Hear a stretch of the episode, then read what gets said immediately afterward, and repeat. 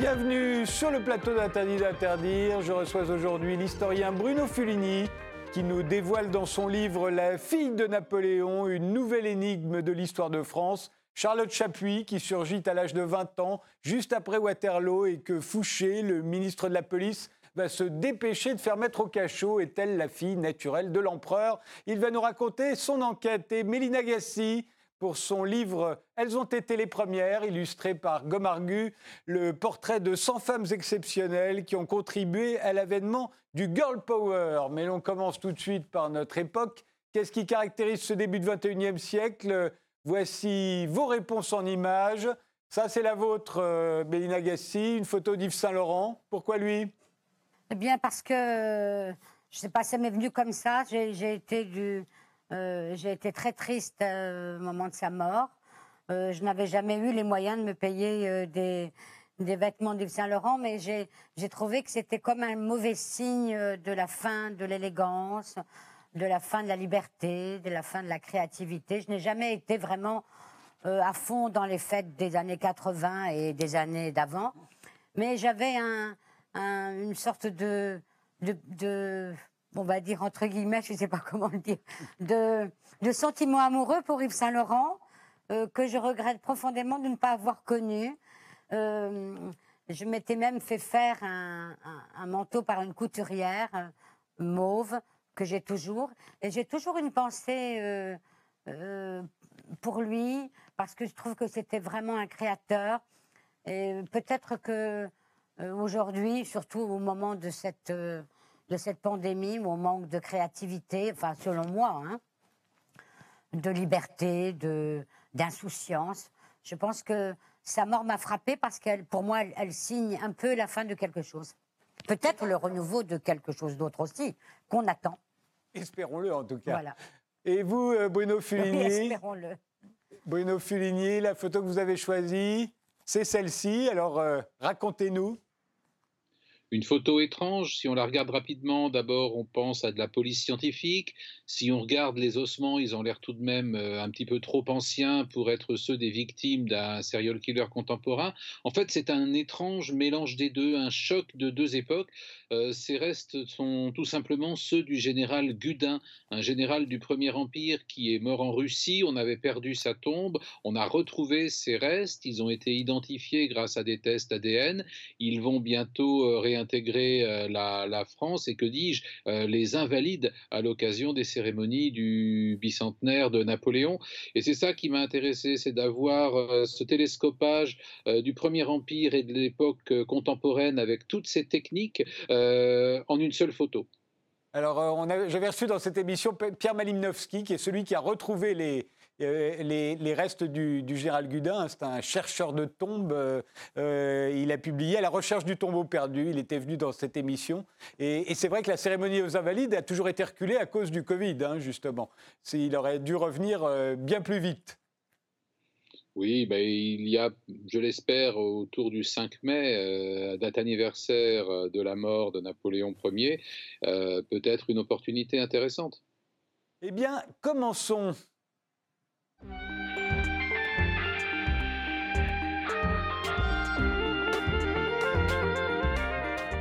nous sommes en effet en 2021 et on commémore le 200e anniversaire de la mort de l'empereur.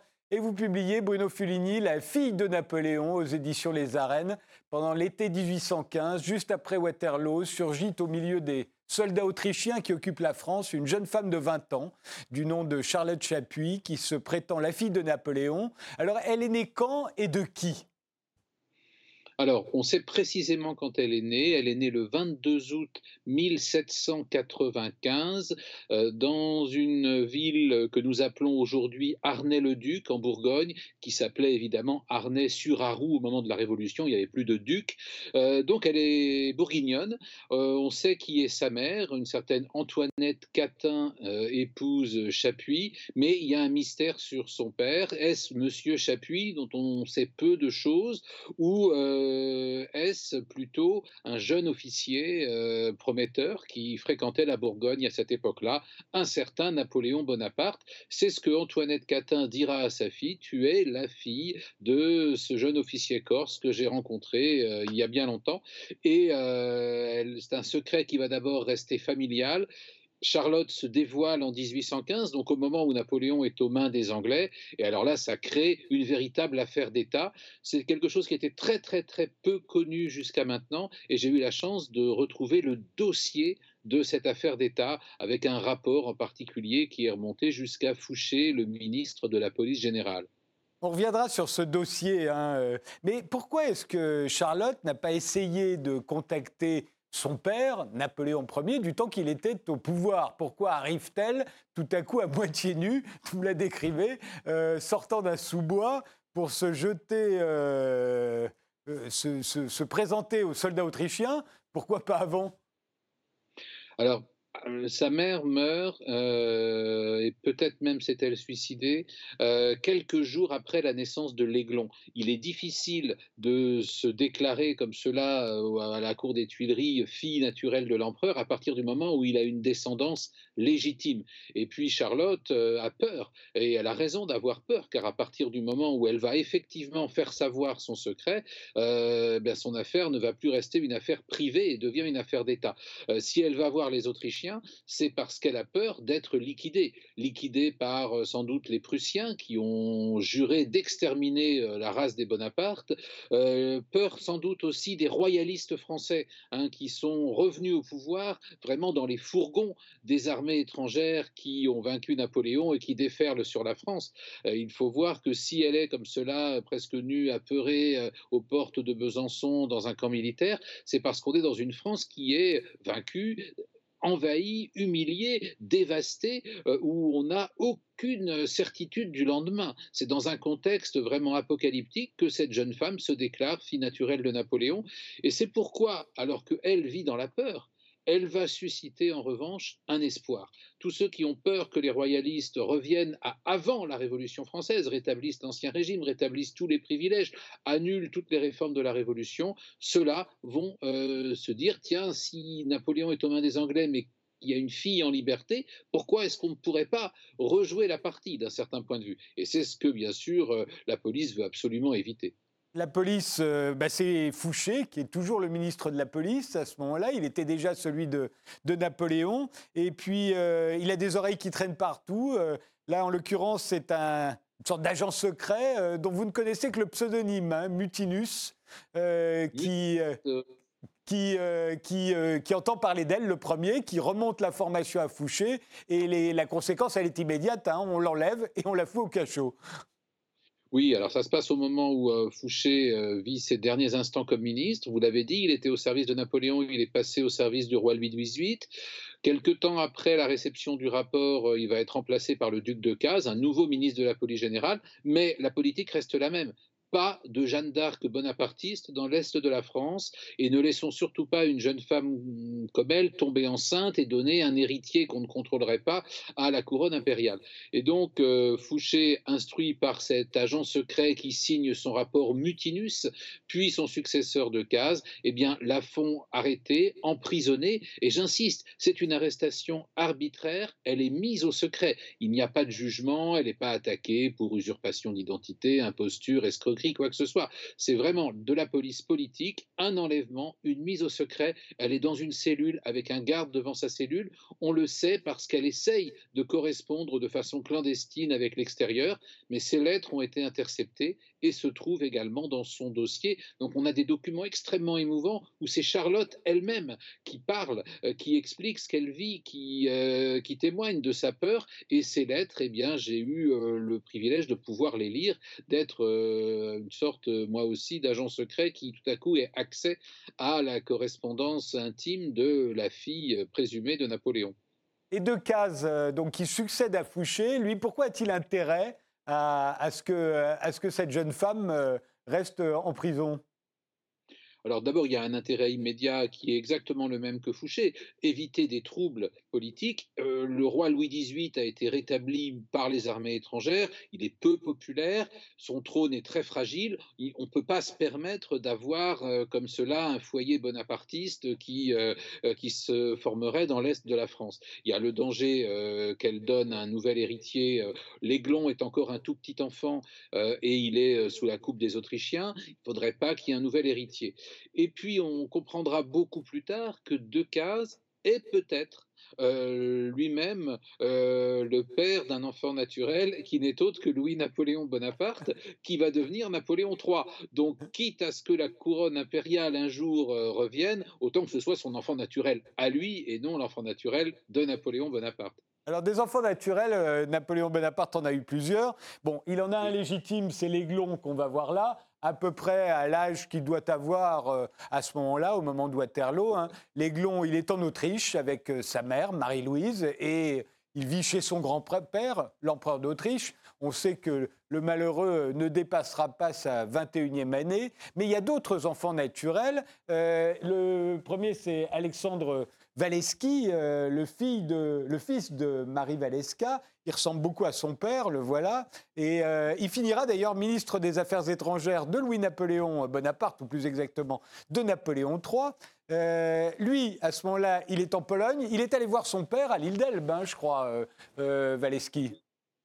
Oui, mais c'est ça qui est troublant. Napoléon euh, Bonaparte a pris soin de ses deux fils naturels dont personne ne conteste euh, la paternité. Euh, Walewski va connaître euh, les deux Napoléons, premier et trois, et il fera une très très belle carrière sous le Second Empire. Vous l'avez dit, il sera ministre, il sera sénateur, il sera président du corps législatif, l'équivalent de l'Assemblée nationale à l'époque, et il était tout le portrait craché de, de, de, son père. La ressemblance physique est, est évidente, et tous ceux qui l'ont rencontré l'ont l'ont souligné. Et puis il y avait eu un autre enfant naturel, euh, le comte Léon. Oui, qu'on va euh, voir là. Voilà, donc un personnage beaucoup moins fréquentable, qui faisait beaucoup de dettes, beaucoup de tapage, mais Louis-Napoléon Bonaparte, devenu Napoléon III, va prendre soin aussi d'essayer de, le maîtriser, va euh, régulièrement éponger euh, ses dettes, passer un petit peu l'éponge sur euh, ses frasques, ses duels, tout le tapage qu'il fait. C'est plutôt un raté, hein, le, comte Léon, mais un raté bruyant, encombrant. Néanmoins, Louis-Napoléon Bonaparte, devenu Napoléon III, aura toujours un œil sur euh, ses cousins-là euh, euh, et au fond leur rendra service du moment qu'ils ne revendiquent pas quelque chose d'un point de vue dynastique. Mais alors il y a aussi... Il y a aussi les frères de Napoléon qui sont toujours vivants. Hein, à ce moment-là, on est toujours en 1815. Il y a les neveux de Napoléon, dont Louis-Napoléon le plus jeune finira par accéder au trône après moult tentatives de coup d'État ratées et souvent ridicules. Euh, pourquoi est-ce qu'une une jeune fille qui sort euh, de nulle part serait-elle plus dangereuse, à votre avis, à ce moment-là, en 1815 Pourquoi est-ce que c'est elle qui attire une telle méfiance alors qu'il y en a bien d'autres qui se baladent? Alors, il faut bien voir qu'en 1815, euh, les garçons, que ce soit les glons ou les deux fils naturels, sont encore des enfants. Euh, Charlotte, elle, a 20 ans. Elle a 20 ans et euh, puisqu'elle est née en 1795, si elle est vraiment fille naturelle de Napoléon, elle est l'aînée elle est l'aînée et ça compte dans les successions dynastiques. Et puis c'est une femme. C'est une femme. Par ailleurs, c'est pas n'importe quelle femme. Son affaire est intéressante aussi parce que c'est une femme qui a beaucoup de ressources. Elle est belle, elle est vive, elle est intelligente, elle a reçu une éducation, elle sait écrire, elle sait charmer et donc elle a un art très napoléonien de retourner les situations a priori désespérées en trouvant des alliances auxquelles on ne pense pas, en trouvant des soutiens.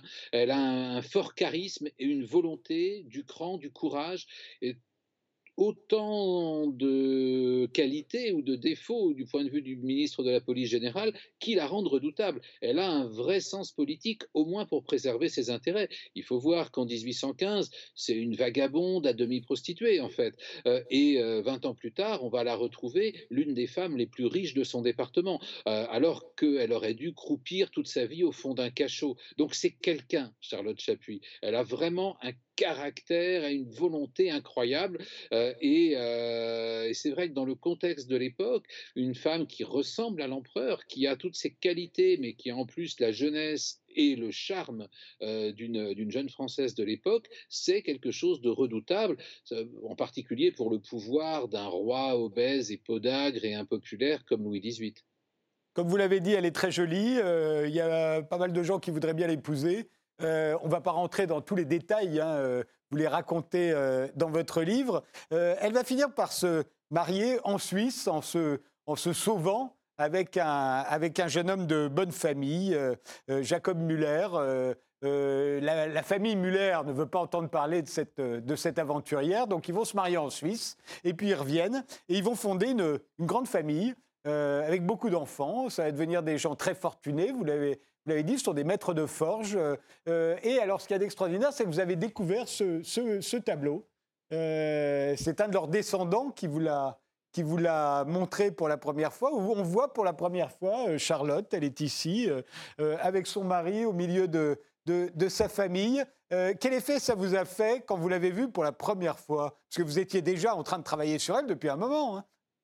Oui, une émotion extraordinaire. Songez, ça faisait environ sept ans que je travaillais sur mes dossiers d'archives, sur ces documents, mais qui sont des manuscrits. Je n'avais pas son visage.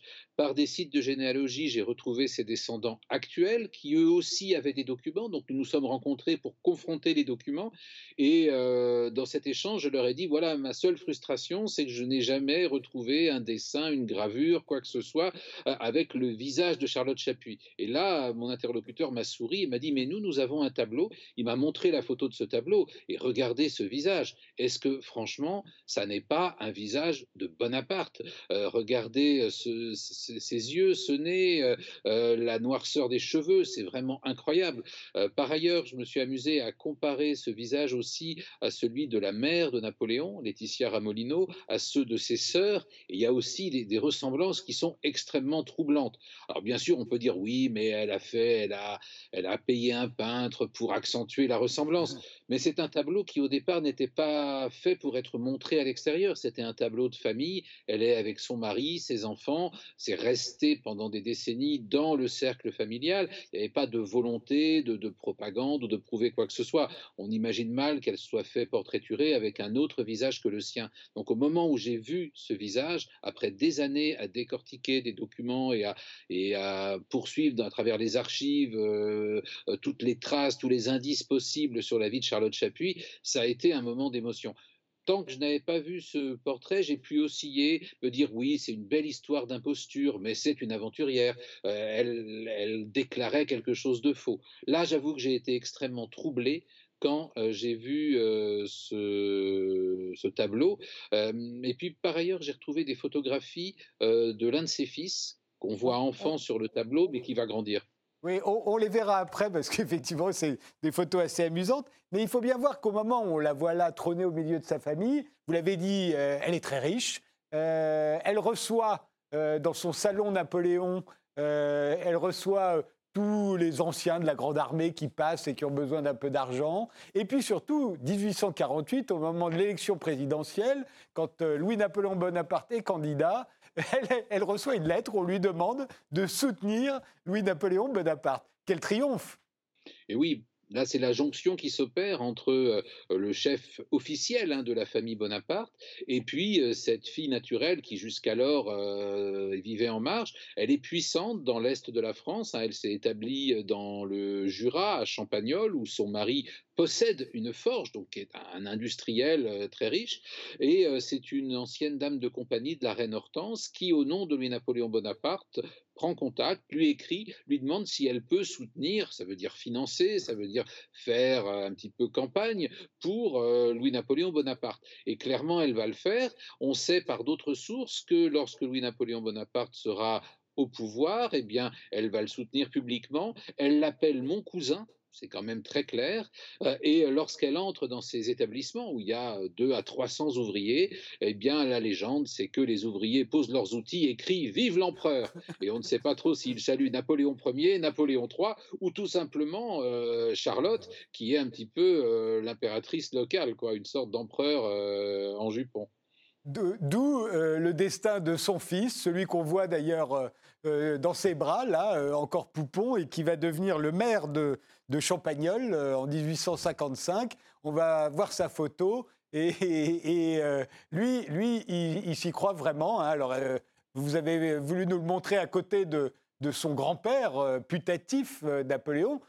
c'est vrai qu'on peut trouver un air de ressemblance, mais un air de ressemblance qui va s'accentuer euh, à partir du moment où, où Adrien euh, Muller voilà, va prendre la pause.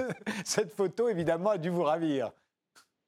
Cette photo est extraordinaire, exceptionnelle. Nous sommes à une époque où ça coûte très cher de se faire photographier. En plus, cette photo a été prise au studio Petit et Trincard, qui était le comble du chic sous le Second Empire.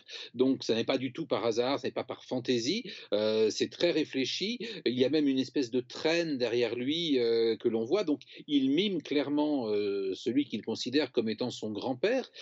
et cette photo, elle a vraiment une signification étonnante. Elle était inconnue des descendants mais les descendants euh, m'ont dit que eux, aujourd'hui encore, en 2021, eh bien, apprenaient dès l'enfance qu'ils descendaient de Napoléon Ier. Donc vraiment, cette euh, tradition familiale s'est transmise à travers cinq, six générations. Et c'est vrai que cette photo d'Adrien Muller, maire de Champagnol, conseiller général, candidat à la députation, est très significative. Il faut savoir qu'Adrien Muller, en plus, a bénéficié euh, de l'éducation politique d'un parrain qui n'était pas le premier venu, le général Delors, un authentique général d'Empire qui avait connu Napoléon, dont le nom est gravé sur l'Arc de Triomphe et euh, qui a en quelque sorte éduqué politiquement ce, garçon. Euh, donc, euh, vous voyez, il y a une dynastie qui s'est fondée, qui ne réclame pas la couronne impériale de France, mais qui est très fière d'avoir du sang Bonaparte et, et cette tradition qui jusqu'alors était familiale, un peu confidentielle, un peu locale, et eh bien maintenant est connue grâce à ce dossier d'archives qui dormait dans un grenier que j'ai eu la chance extraordinaire de découvrir. Et, alors évidemment, on pense l'ADN. Aujourd'hui, on est en 2021, il suffirait d'un test ADN. Mais vous avez l'air de dire que c'est beaucoup plus compliqué qu'on ne le croit hein, pour euh, être certain qu'ils sont les descendants de Napoléon Ier. Euh, qu'est-ce qui, s'oppose aujourd'hui à l'utilisation d'une preuve pareille? Souvent, il y a un peu une pensée magique de l'ADN. J'ai interrogé un généticien euh, dont vraiment le métier est d'établir comme cela, d'identifier des corps, d'identifier euh, des, personnes. Euh, bon, on, connaît l'ADN Y, pardon, le chromosome Y de Napoléon Ier, mais le chromosome Y, c'est celui qui se transmet de père en fils. Ça ne marche pas avec une fille. L'ADN mitochondrial se transmet de la mère à la fille. Euh, pas du père à la fille. Donc là aussi, ça ne fonctionne pas.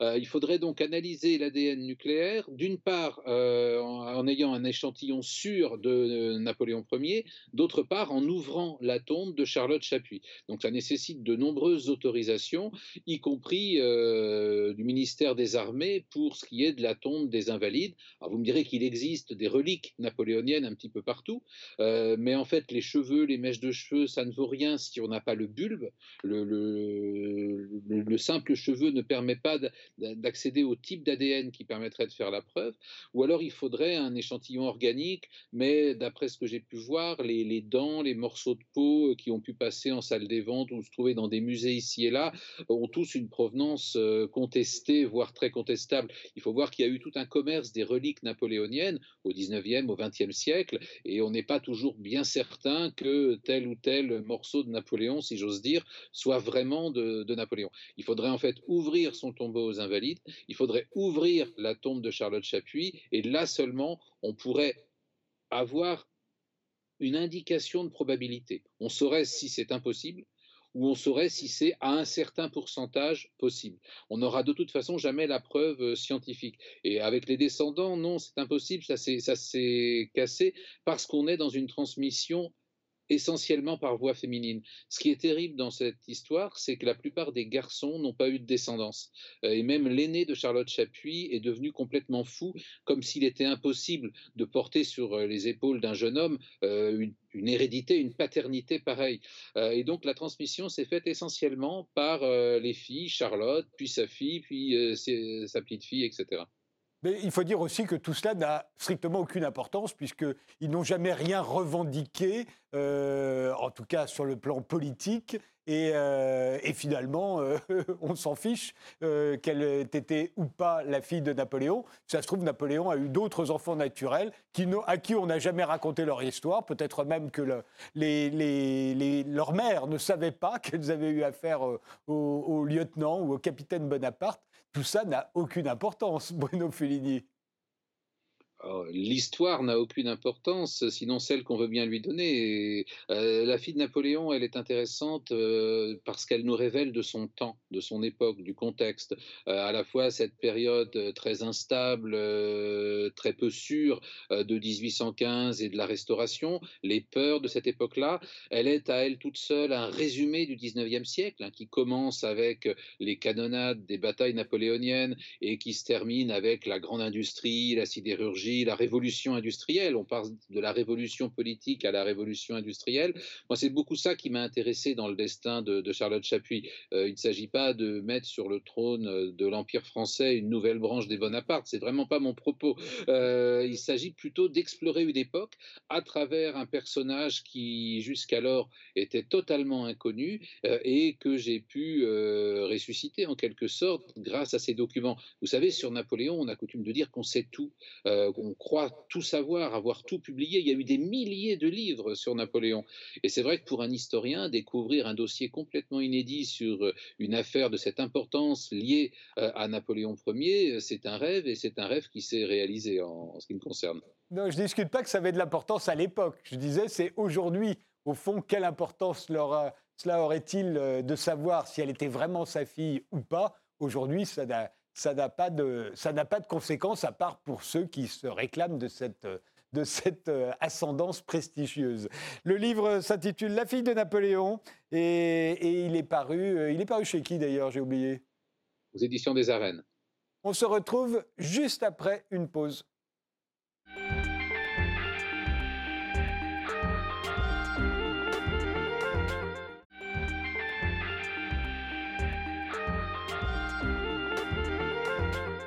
Mélina Gassi, vous, vous êtes journaliste et avec euh, Suzanne Kerstenberg et la dessinatrice de Gomargu, plus une préface de Julie Gaillet, vous publiez Elles ont été les premières aux éditions de La Martinière.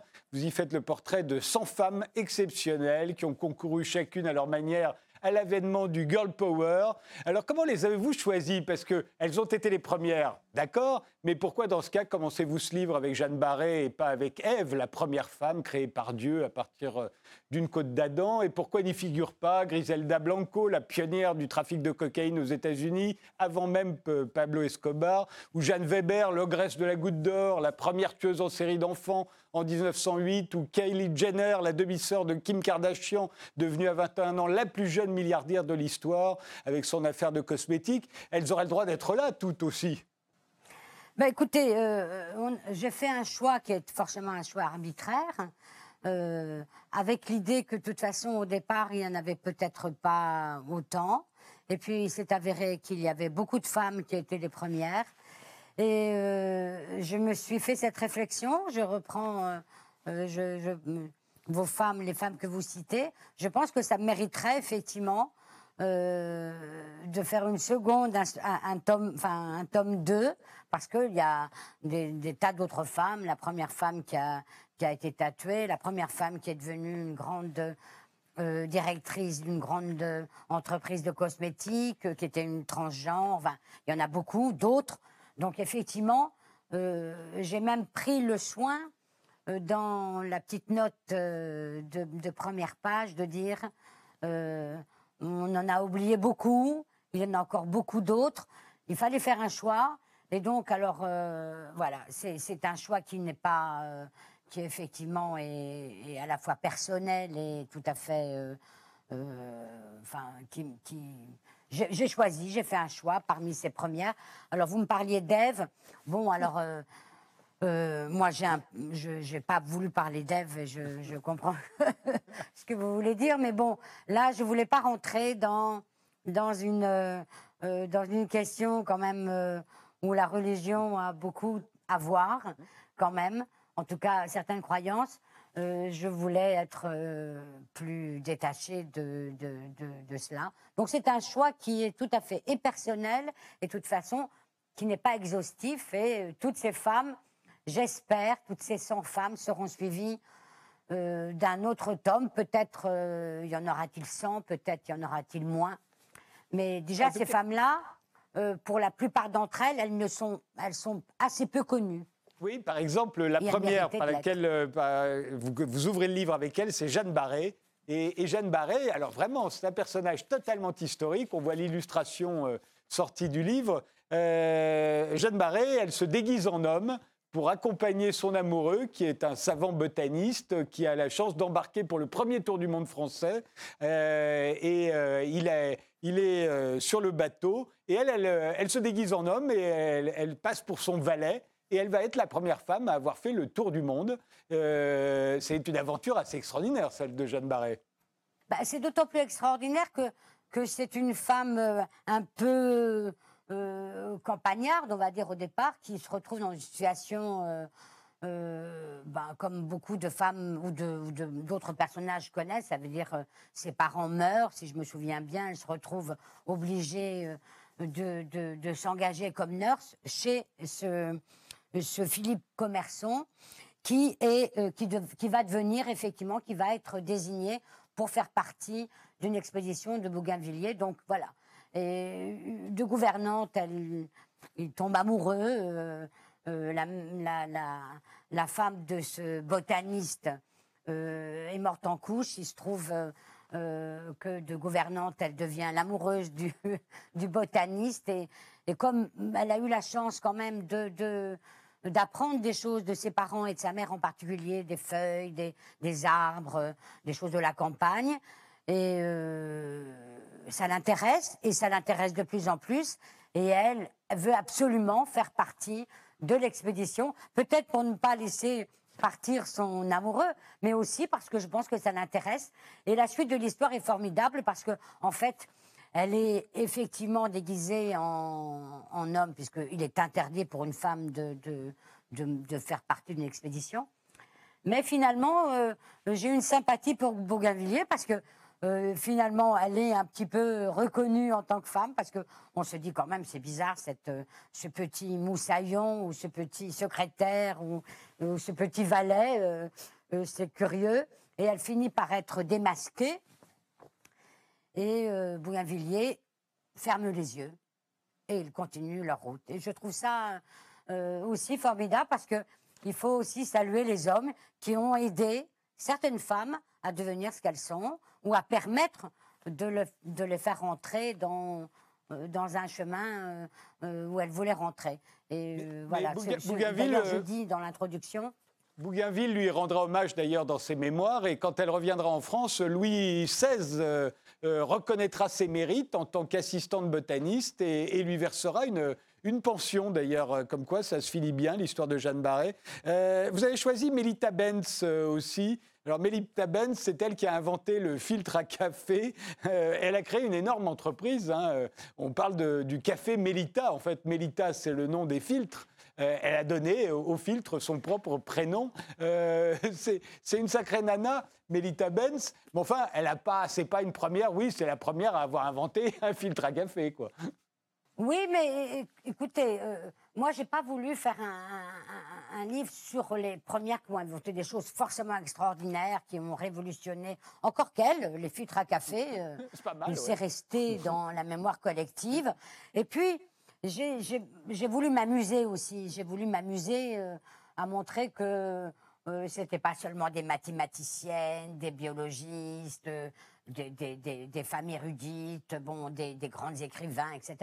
Qu'il y avait aussi des femmes qui ont inventé euh, bah, des choses comme le la filtre à café. Moi, j'ai quand même passé toute mon enfance avec ces filtres à café. Alors aujourd'hui, évidemment, ça paraît complètement hors de Enfin, euh, la société militaire s'est transformée, puisque je pense que les filtres à café, ils sont assez peu utilisés aujourd'hui, ou les capsules, euh, je ne vais pas citer les noms, mais font florès partout dans le monde, et en France en particulier. Mais quand même, c'est... Euh, moi, j'ai voulu m'amuser à montrer des femmes que que personne connaît et qui sont assez peu reconnus parce que, effectivement, inventer les filtres à café, euh, c'est pas comme euh, comme Valentina comme Valentina Tereshkova par exemple qui est qui est la première femme dans l'espace en, en, 1963 c'est vrai qu'elle est un peu oubliée aujourd'hui alors que elle a été à l'époque c'était hallucinant on est un an deux ans après Gagarine et, et les, soviétiques envoient une femme. Il faut dire d'ailleurs, l'URSS, c'est un, une mine pour votre livre, parce que c'est dans ce pays où il y a beaucoup, beaucoup de femmes qui se sont retrouvées à, accomplir des premières fois. Hein. Euh, L'URSS a, bien aimé mettre en avant des femmes. Euh, alors vous les avez pas toutes citées, mais les premières euh, femmes, les as dans la, chasse de, pendant la Seconde Guerre mondiale, c'est toutes des, femmes soviétiques hein, qui, étaient aux commandes d'avions de, chasse et qui se battaient exactement comme des hommes. Mais ça, vous avez raison, effectivement. Alors, d'autant plus, elles sont nombreuses, même si j'ai pas cité toutes ces femmes-là, qui feront peut-être partie d'ailleurs d'un tome 2 de ces femmes exceptionnelles. Mais euh, finalement, elles sont quand même assez nombreuses si on considère que, même dans, le, dans, mes choix, euh, euh, parce que, par exemple, il y a beaucoup d'Américaines qui sont d'origine euh, russe, russe ou, parce qu'effectivement, l'Amérique a une part importante, mais euh, euh, c'est parce qu'il y a eu beaucoup d'immigration, comme vous le savez, et que, et que donc on vient en Amérique, on est hongrois, on est russe, on est etc., etc. Donc les Russes, effectivement, donnent un bon tribut à ces premières. Il y a Ada Byron. alors là, elle, elle, on la connaît un petit peu. Lady Lovelace, la fille de Lord Byron à qui l'on doit le, premier programme informatique, en tout cas l'ancêtre de, l'algorithme, du programme informatique. C'est une fille qui est très très jeune euh, à l'époque hein, et qui se passionne pour les maths. Elle est assez extraordinaire. Hein. Elle, on commence à la découvrir. On a commencé à la découvrir il y a quelques années, euh, entre autres, enfin en tout cas à Paris, avec une exposition qui avait lieu à la Gaîté Lyrique, euh, que j'avais trouvée assez, assez mabrante, assez drôle. La Gaîté Lyrique est un endroit où, en tout cas, c'est un, euh, je dis pas que c'est un musée, mais en tout cas, c'est un musée, euh, un lieu d'exposition où on met en avant tout ce qui a trait aux, technologies, aux nouvelles, aux nouveaux réseaux, etc. Et il y avait une exposition qui s'appelait Computer Girls et on lui rendait hommage. Je pense que c'est un personnage extraordinaire, d'abord parce que quand même elle est la fille de Byron, qui est quand même, c'est pas rien. Mais euh, ce qui est extraordinaire, c'est quand même que euh, sa mère a détourné euh, l'attention et l'intérêt de sa fille pour les lettres. Donc elle n'a pas suivi le chemin de son père. Et l'a beaucoup, sa mère l'a beaucoup l'a beaucoup aidé, l'a beaucoup intéressé aux mathématiques, et quand même, elle est devenue euh, cette, euh, formidable euh, femme de maths. Et je trouve que c'est assez. voilà, j'ai trouvé ça savoureux, cette histoire de, de Ada Byron, comtesse de Lovelace. Alors, c'est une des plus connues quand même, parce qu'effectivement, aujourd'hui, elle est un peu plus connue par euh, non seulement par le, fait qu'il y a eu cette exposition, il y a une rue à Paris, euh, dans ce nouveau quartier du 13e, euh, qui porte son nom. Bon, on commence un peu à reconnaître Ada Byron pour ce qu'elle est. non pas une femme de lettres, mais une femme de maths les femmes euh, mathématiciennes, euh, euh, ça a l'air d'être une malédiction. On n'arrête pas de dire que les femmes sont meilleures que les garçons au lycée en mathématiques, et pourtant on se plaint qu'elles ne fassent pas d'études mathématiques plus poussées. Je ne sais pas si c'est toujours vrai aujourd'hui, mais vous prenez le cas de Mariam Mirzakhami, qui figure dans ce livre. C'est la première femme à avoir reçu la médaille Fields de mathématiques en 2014, et je crois que c'est la seule d'ailleurs. Aucune autre ne, ne l'a reçue depuis et personne ne la connaît. C'est une Iranienne au départ. Elle a émigré aux États-Unis et euh, Emir Zakami, on devrait euh, donner son nom à des lycées. Mais non, on ne le fait pas. oui, alors c'est moi ce qui m'a bon, euh, moi j'ai jamais eu la bosse des maths, mais je trouve que euh, justement j'ai voulu donner un peu. Euh, J'ai voulu faire des portraits de femmes que personne ne connaissait. Il y en a qui sont très connues, évidemment Curie, etc. Marie Curie, il y en a beaucoup d'autres. Euh, Marguerite Yourcenar, euh, Angela Merkel, etc. Mais comme cette Myriam Miz, Mizrakani, qui est effectivement inconnue. non, mais c'est très. Et en plus, j'ai trouvé que sa vie. Alors, non seulement, c'est extraordinaire quand même, cette, euh, les compliments qu'on lui fait, que son directeur de thèse lui fait. Quoi. Il, dit que c'est la porte ouverte à toutes les nouvelles euh, perspectives pour les jeunes filles. Enfin, c'est extraordinaire et moi j'ai été très émue par, cette, euh, par l'histoire de cette femme que personne ne connaît, que moi-même, si je n'avais pas fait de recherche sur ce livre, probablement je ne connaîtrais pas. Encore que je me suis beaucoup intéressée aux mathématiques il y a quelques années et que je pense que euh, sa vie, c'est terrible, quoi. Elle est finalement euh, morte euh, d'un cancer du sein à 40 ans, très tôt, trop tôt. Et, et, oui, je, à 40 ans. Et voilà, j'ai trouvé, que c'était à rendre hommage à cette fille qui a quand même eu une trajectoire absolument éblouissante. Et, et qui, j'espère, créera des vocations. Alors c'est drôle parce qu'aujourd'hui, on s'intéresse à, à, celles qui ont ouvert la voie dans l'informatique, aux grandes mathématiciennes. Mais au début du XXe siècle, celle qui impressionnait, c'était celle qui venait sur le terrain des hommes, et notamment le terrain de la vitesse. Et, il y en a plusieurs dans votre livre. Il y a ah Camille Dugast, Camille Dugast, qui est la première femme à, obtenir l'équivalent à l'époque du permis de conduire. On est en 1898, qui va s'illustrer dans la course automobile, qui va être, je crois, la première à sauter en parachute aussi. Donc c'est une, c'est une sacrée, euh, une sacrée nana, comme on dit, euh, comme on disait en tout cas à cette époque-là. Et puis il y a Elisa de Roche, euh, qui elle, un peu plus tard, en, en 1910, est la première femme à, à obtenir euh, le brevet de pilote d'avion. Elle va battre des tas de records en altitude. Elle est, elle est extraordinaire. Et pendant la guerre de 14, je ne crois pas que vous le racontez, mais ça, je le, savais, elle essaye par tous les moyens de s'engager dans la chasse. Euh, elle veut faire le, Elle est une des meilleures pilotes en France. Elle a son propre avion. Elle demande à être engagée dans la, dans la chasse, dans l'armée de l'air, et on lui refuse. On lui, on lui requisitionne son avion, mais on lui refuse de se battre euh, contre, contre les Allemands. Euh, elle finira par mourir d'ailleurs euh, dans un accident aérien, mais ce n'était pas elle qui était aux commandes, c'était un homme. Mais, mais Elisa oui, C'est l'ironie de la vie. ouais, Elisa de Roche, c'est quand même un sacré personnage. Il y a Clara Zetkin aussi, qui est la, première à, propriétaire d'un journal. Euh, Clara Zetkin, un mot sur elle? C'est une russe, elle aussi. Hein. Oh, bah alors, elle, elle est elle est euh, assez incroyable, parce que évidemment, nous, on a des grandes figures euh, sur le, euh, sur la, sur les, femmes qui ont, qui sont engagées pour la journée. Enfin, elle, elle, elle, est la première, une des premières, à proposer une journée du 8 mars quand même en 1910. Et puis elle, elle vient d'une famille tout à fait euh, de petite bourgeoisie qui, n'aurait jamais dû épouser euh, les, thèses révolutionnaires. Et donc, elle rencontre un, étudiant euh, russe, elle s'en va en Russie. Enfin, c'est quand même une, femme, évidemment, qui, est beaucoup moins connue que, d'autres femmes, mais à qui on doit certainement la journée du 8 mars 1910 enfin de, de, 8 mars qui est devenue une journée internationale, une journée consacrée aux droits des, des, femmes. Et donc, j'ai voulu effectivement en, qu'elle soit dans ce livre. Elle a demandé cette journée un 8 mars, le 8 mars de 1910, et que c'est cette journée qui est devenue la journée internationale des femmes, je crois en 77. On a pris la date du 8 mars parce que c'était la date qu'elle avait proposée euh, 67 ans auparavant. Il y a euh, également, euh, alors la première femme élue démocratiquement, euh, c'est dans un pays d'Asie. alors, elle a un nom très difficilement prononçable. C'est Sirimavo Bandara Naike.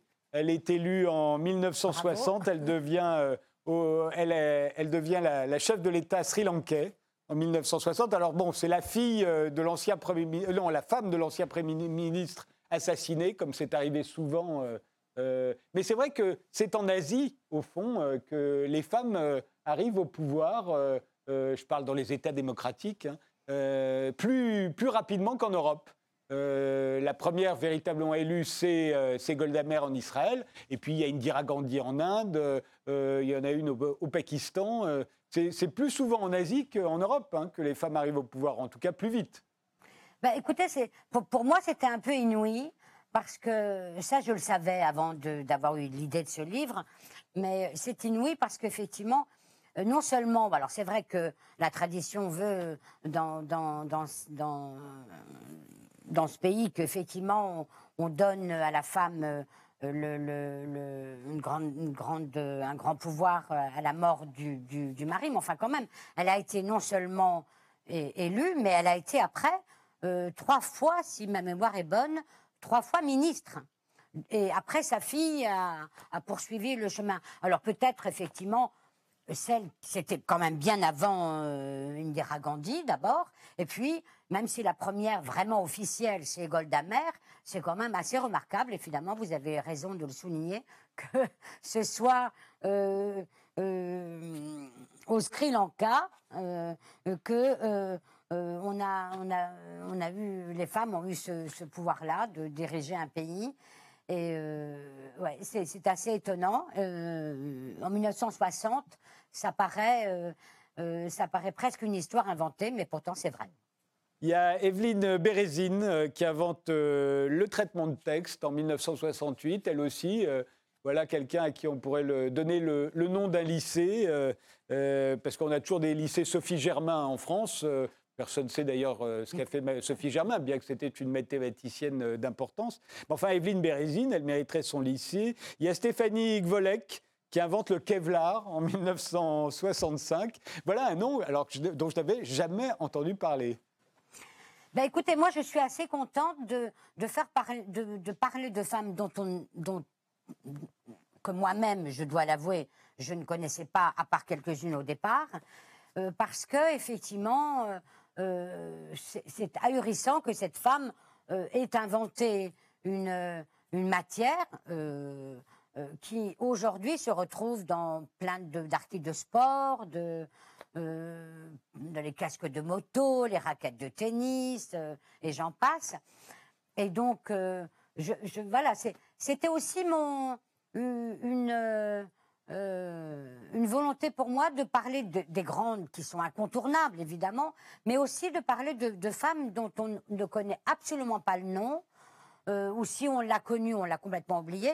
En tout cas, là, de Evelyne Bérésine et, Stéphanie euh, Kovlek, on, ne les connaît absolument pas. Donc, euh, je, leur rends hommage en racontant un peu leur vie d'une façon succincte, puisque le principe, c'est un portrait et une illustration.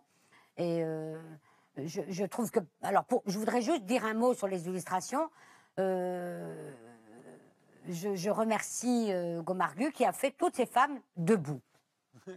oui, c'est vrai. Pour la plupart. Pour la plupart. Pour la plupart. Pour la plupart debout, voilà, effectivement. À part deux, euh, ou deux ou trois. Euh, bon, j'avoue d'ailleurs, est-ce que c'était un, vous savez, on ne sait pas d'où viennent les choses. Est-ce que c'est un principe de départ? J'avoue que je ne pourrais pas vous le dire aujourd'hui. je crois que nous n'avons pas décidé, Gomargu et moi, d'aller dans, ce chemin-là des femmes debout, mais peut-être que ça a été instinctif et, c'est très bien.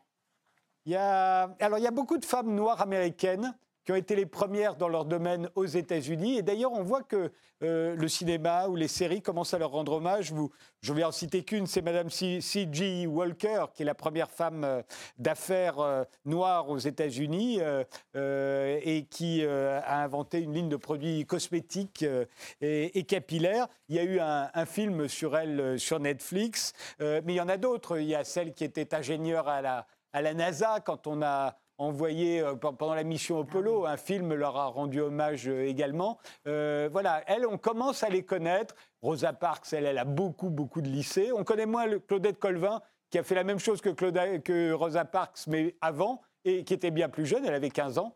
Euh, et, elle, elle-même a refusé de donner sa place à, un blanc dans, l'autobus. Elle avait d'ailleurs pour conseillère euh, Rosa Parks, qui l'imitera quelques mois plus tard. Euh, mais bon, on commence à toutes, à toutes les connaître, hein, celles-ci. en revanche, Marguerite Durand, qui fait le premier journal féministe en 1897, entièrement écrit par des femmes. Et elle, on ne la connaît pas. Alors, on ne la connaît pas. Il faut quand même dire qu'à Paris, en tout cas, je dis à Paris, et là, je ne sais pas s'il y en a d'autres en, France, sur le territoire français, mais il y a une bibliothèque qui s'appelle Marguerite Durand, à Paris, dans le 13e, qui a été fermée, qui est de nouveau ouverte sur l'esplanade des Olympiades, qui est une bibliothèque où on trouve un trésor de renseignements. C'est d'ailleurs dans cette bibliothèque où je suis pour la première fois allée travailler quand j'ai eu cette idée il y a plus de dix ans. J'avais cette idée de faire déjà euh, euh, quelque chose sur les femmes euh, premières et puis la vie et le, travail m'a fait faire d'autres choses. Mais cette bibliothèque existe et elle, est, elle est assez incroyable parce que effectivement, on imagine pas, on imagine que cette Marguerite Durand est une euh, combattante, elle l'est, évidemment, mais elle est euh, une femme mondaine aussi. Euh, on la voit avec des, de la fourrure et tout. Et je trouve ça assez, assez drôle parce que D'ailleurs, on la voit sur l'image, on la voit bien, elle est assise sur un fauteuil quand même assez élégant, on voit bien que c'est quand même une femme entre guillemets du monde. En tout cas, elle n'est pas... Et elle, est, elle appartient à un certain milieu, mais enfin, elle a eu le culot quand même euh, de de dire moi j'ai pas envie de devenir journaliste dans un journal où on me demande euh, de ne pas écrire ceci sur les femmes, de ne pas faire ceci sur les femmes. Moi, je vais créer mon propre journal. Je trouve que c'est assez culotté euh, à l'époque. et puis le nom, la fronde, aujourd'hui ça fait sourire, mais je trouve que ces femmes avaient, avaient une qu'elle soit de, la haute bourgeoisie, de, de, la petite province ou pauvre, je crois qu'elles avaient quand même un, certain... Euh, euh, en tout cas, une, certaine motivation, c'est sûr. Une certaine motivation. Motivation, parce que plus que ça, il y a un, peut-être un engagement très fort, quoi. enfin, euh, alors qu'on pense que les femmes sont plutôt timides, plutôt réservées en tout cas celles dont je parle et celles dont je parlerai peut-être dans un tome 2, elles ont une, une réserve de, de, de, de personnalité, d'envie qui est... Qui, qui force admiration. Il y, en a plein d'autres. Hein. Euh, Maria Telkes, à qui l'on doit la première maison euh, chauffée à l'énergie solaire. Il y a Joséphine Garis Cochrane qui a inventé le, premier lave-vaisselle. Il y a Elisabeth euh, Maggie, qui a inventé le Monopoly, euh, bien avant le Monopoly, ça s'appelait le jeu du propriétaire. Elle a touché d'ailleurs 500 euh, dollars euh, de droits d'auteur quand le Monopoly a été commercialisé. Mais je voudrais un dernier mot de Bruno Fulini, qui est historien. Cette galerie de femmes vous inspire quoi? Ah, bah écoutez, de la sympathie, de l'intérêt. C'est vrai qu'il y a des personnalités que je découvre, d'autres que j'ai déjà rencontrées, comme Marguerite Durand, femme extraordinaire. Elle avait quand même une panthère apprivoisée. Quand elle s'est présentée aux élections, les caricaturistes l'ont représentée en train de coller ses affiches avec la queue de sa panthère. elle avait présenté, comme les femmes ne pouvaient pas faire de réunion électorale et se présenter véritablement, elle était assez cruelle. Elle avait trouvé un espèce de, de demeuré qui, lui, avait le droit de vote et donc elle avait présenté en 1910 le candidat idiot. Et donc mmh. elle et ses amis euh, mettaient en scène un pauvre homme, un pauvre handicapé mental, en disant ben voilà, lui est complètement débile, il a le droit de se présenter et de voter, et nous qui sommes auteurs de livres, rédactrices de journaux, nous n'avons aucun droit. Donc ça montre aussi que ces femmes qui étaient pleines de ressources étaient aussi des femmes assez dures, euh, c'était vraiment des combattantes, et euh, à une époque où la vie politique était peut-être encore plus dure qu'aujourd'hui, eh bien elles ont montré qu'elles avaient un petit peu le cuir épais. Et c'est vrai que ma Charlotte Chapuis, fille de Napoléon, est un peu de cette trempe-là aussi. Euh, des femmes qui avaient euh, beaucoup de charme, beaucoup de chiens, mais aussi une, volonté incroyable et une certaine dureté qui allait de pair avec leurs ressources. On ne peut pas faire l'histoire euh, de, des siècles passés en occultant les femmes. Elles ont joué un rôle, parfois de premier plan, parfois en coulisses, souvent décisif. Merci tous les deux. Elles ont été les premières. Euh, euh, le livre est paru aux éditions de La Martinière. Merci de nous avoir suivis et rendez-vous au prochain numéro.